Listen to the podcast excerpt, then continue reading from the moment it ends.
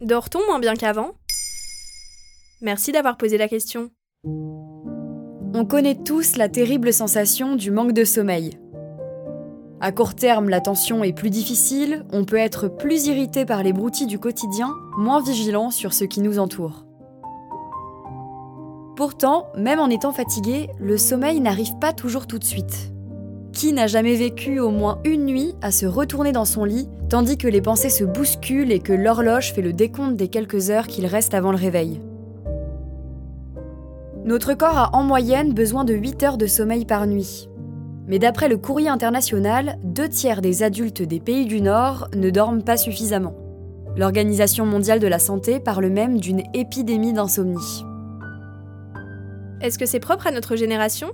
Alors les scientifiques considèrent qu'on n'a jamais eu d'aussi bonnes conditions pour dormir qu'aujourd'hui. Par exemple, à l'âge de pierre, on était bien loin du leaking size et de l'oreiller à mémoire de forme. Nos ancêtres dormaient la plupart du temps à même le sol et étaient constamment sur le qui-vive.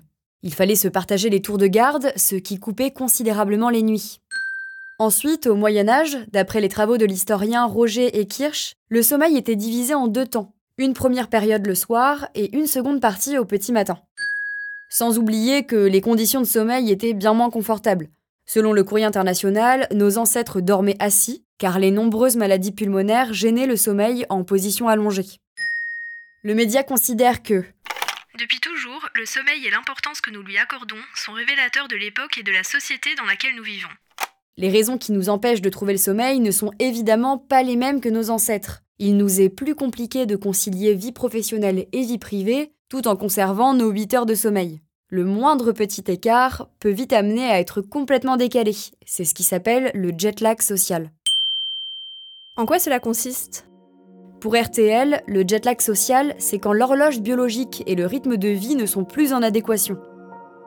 Concrètement, lorsque vous avez fini votre semaine de travail et que vous profitez du week-end pour voir vos amis ou votre famille, vous avez tendance à vous coucher plus tard, et donc à vous lever plus tard, voire à faire carrément la grasse matinée. Et ce n'est pas sans conséquence. Le dimanche soir, on regrette rapidement le rythme du week-end. Résultat, la nuit sera courte et vous commencerez la semaine du mauvais pied. Pour l'éviter, il faudrait ne plus varier l'heure du lever le week-end. Après, le jet lag social n'est pas responsable de tous nos problèmes en matière de sommeil. Les écrans ont bien sûr leur part de responsabilité. Par exemple, aller sur son téléphone avant de se coucher ferait chuter de moitié la sécrétion de mélatonine. C'est l'hormone qui indique qu'il est temps de dormir. Sinon, le stress, les événements imprévus ou encore l'inquiétude empêchent de fermer l'œil. D'ailleurs, la chaleur aussi, et avec le changement climatique, ce n'est malheureusement pas prêt de s'arranger. Mais comment faire pour avoir un bon rythme du sommeil? Eh bien, il vaut mieux se réveiller et se coucher à heure fixe, même si ce rythme militaire peut s'avérer compliqué. Autant éviter les siestes si vous avez du mal à trouver le sommeil, et surtout, privilégier un bon livre plutôt qu'une session TikTok avant de fermer les yeux. Sinon, un bon rythme de vie est également bénéfique. S'exposer à la lumière, manger correctement et faire du sport ne peuvent que vous faire du bien. Et si besoin, une tisane et quelques huiles essentielles peuvent aussi vous aider.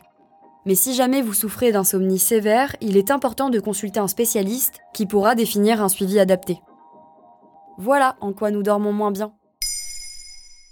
Maintenant vous savez, un épisode écrit et réalisé par Joanne Bourdin. Ce podcast est disponible sur toutes les plateformes audio, et si cet épisode vous a plu, vous pouvez également laisser des commentaires ou des étoiles sur vos applis de podcast préférés.